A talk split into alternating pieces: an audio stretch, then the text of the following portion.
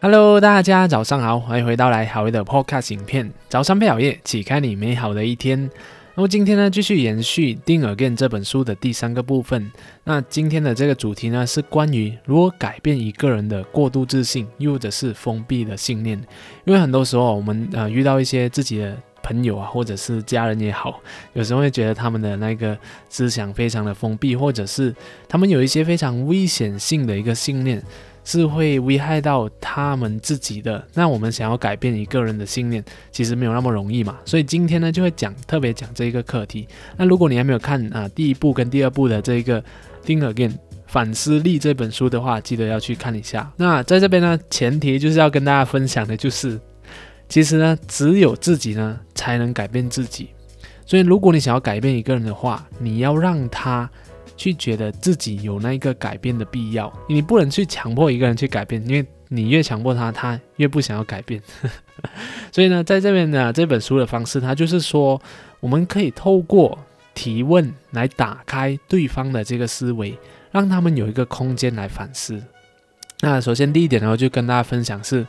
对于有危险信念的人呢。我们可以用一个比较正确去质疑别人信念的方式啊。当当有一个人他说很像啊，抽烟非常的好，可以疏解压力呀，或者是喝酒非常的棒，可以让你保持就是精神，或者是疏解很多的这个压力，然后你越喝越多越好。嗯，那这种是非常怎么有一点危险的这个信念嘛。那这时候呢，你想要改变他的话，你你不能直接跟他说，哎，喝酒不好，抽烟不好，会危害到你身边的人，会危害到你自己。当你越这样说的时候，别人越觉得就是不想要改变这样子。OK，所以在这边呢，我们可以透过疑问的方式，第一道问题是，你可以问他这样子，是什么原因让你有这样的一个信念？这是第一道问题。当你问了这个问题之后呢，他就会开始反思一下，哎，到底是什么原因会让我觉得？抽烟是一件非常好的事情，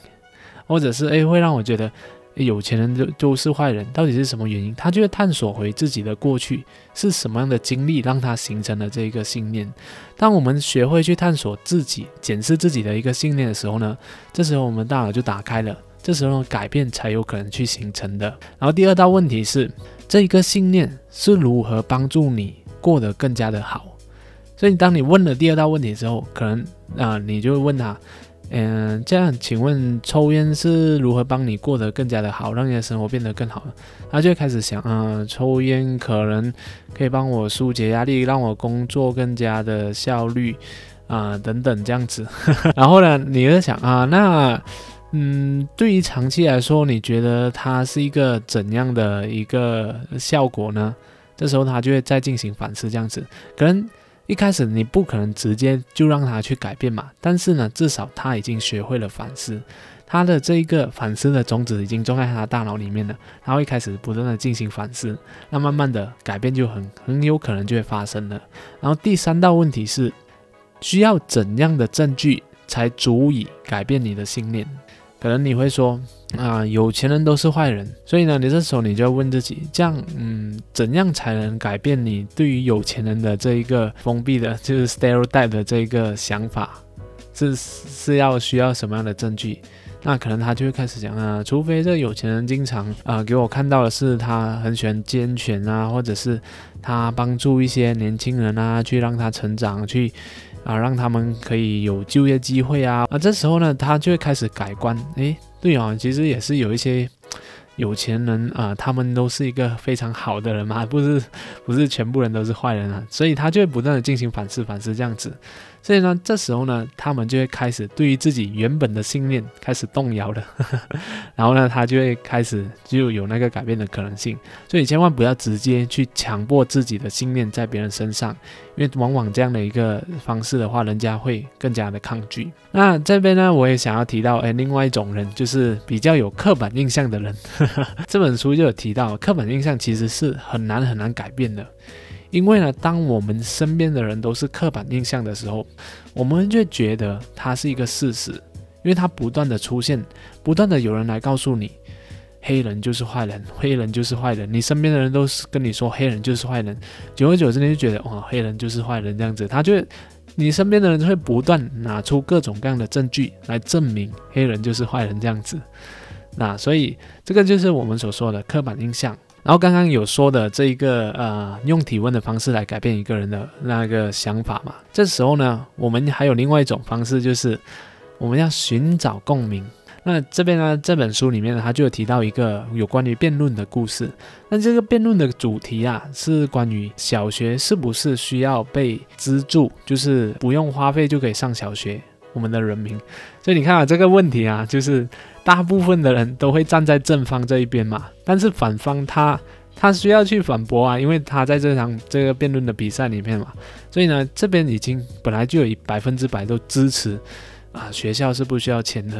啊，然后这个反方他到底要怎样去做呢？因为这个正方他有大量的这些数据啊，或者是一些案例啊，他足以去支撑他的这个观点，就是说，哎，学校是不需要花费的，然后会带来什么什么什么各种各样的好处，很多很多这样的这个实验这样子，然后这个反方就没有任何的这种呃可以支撑的这些数据，这时候他用了一个非常厉害的方法，叫做寻找共鸣。他就让双方找到一个双方都认同的这一个事情，就比方说，他可能就会说啊，对，学校啊，的确是这个呃需要资助是非常棒的地方，就双方就有一个共鸣点了嘛。这时候呢，他们就就打开了一个一些疑疑问，就是一些灰色地带。那是不是说很像啊，每个人都要去被资助去上学？是不是说很像我们如果？资助这学生去上学的话，一定要给他们钱吗？还是我们可以透过其他的方式来去资助他？你看到吗？当他用这样的一个方式让对方或者是让观众打开这一个啊观点的时候，大家就会开始去替他来思考，因为他找到了一个共鸣点。这样的话，大家都会很愿意的去听他说，而不是一昧的去反对这样子。所以很多时候，我们都要先去认同对方。就是先找到一个可以啊共同发生的一个共鸣点，然后我们就可以提出一些啊灰色地带的事情，来打开自己和对方的思维，进入一个反思的状态。我们就拿其他的例子来说，可能是我们说，诶，持枪是不是应该被合法？就是一个国家是不是应该被合法持枪？啊，这时候呢，啊，有些反方可能他就说，啊，不应该被合法。等一下很多人。啊，拿着枪就会乱乱去杀人这样子，但是呢，另外一方那个正方就可能他可以提出一些例子。那如果遇到非常紧急的情况，啊，如果有一个呃贼跑进来的时候，我是不是可以有一个武器来自卫这样子？那如果很像今天我去到呃是郊外，然后刚好有被攻动物攻击，那这一把枪是不是可以保住我的性性命这样子？所以他提出了很多这种突发状况或者是一个灰色地带。这样就可以让大家诶进行反思的一个过程。那同样的，像这种不给焚烧森林等等的，或者是一些环境的议题，那很多情况下我们都不能控制这个环境的议题。但是通常我们这种环保人士就觉得啊，不可以烧烧森林，不可以啊做任何对环境有污染的这些事情。但这时候呢，如果你提出一些非常灰色的地带，你先认同对方对，如果我们不断的焚烧垃圾的话，那会。对这个环境造成非常巨大的影响哦，然后双方都认同嘛，然后这时候你就可以提出，那如果像这种非常突发的状况，比如比方说刚好这一个国家他们的经济非常的缺乏，然后呢他们的人民都已经没有饭吃了，那如果帮一些国家处理这种焚烧垃圾的这个动作，是不是会给他们带来一些经济的资源？那如果想要解决这个问题的话，我们是不是可以共同来探讨一下？讲以更好的方式来帮助这些国家，而不是一昧的反对这样子。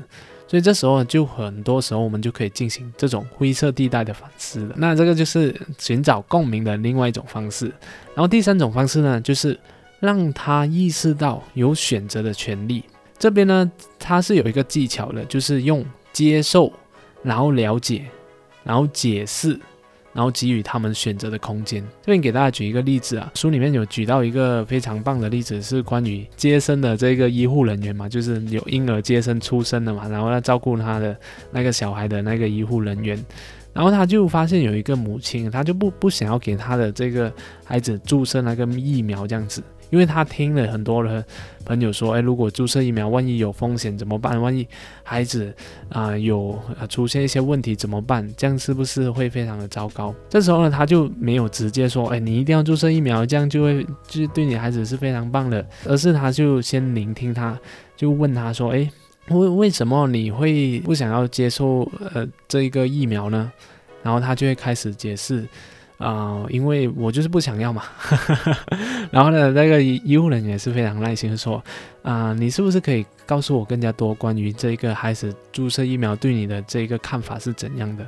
然后我想要了解一下，为什么你会有这样的一个信念这样子？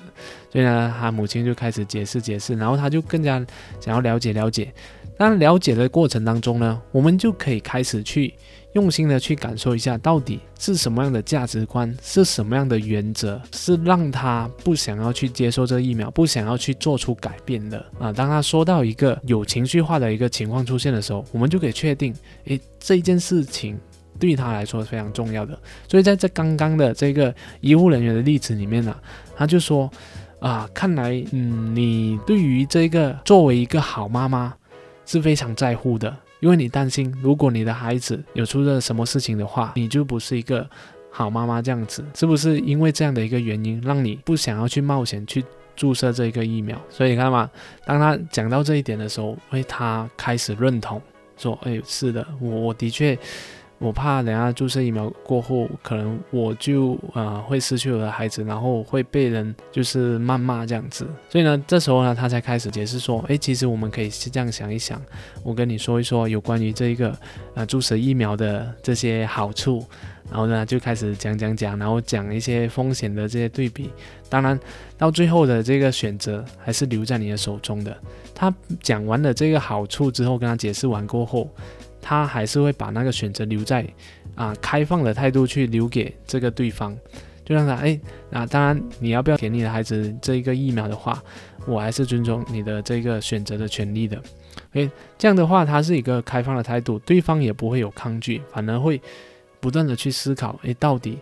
啊我是不是可以这样做？因为他已经进行了反思嘛，而不是一开始就一直封闭，不想要让任何的资讯进来这样子。所以在这一本书里面啊。这个 Alan Grant 啊，这一本作者他就告诉我们说，其实我们的角色非常的简单而已，就是我们只需要打开一面镜子，让对方看见，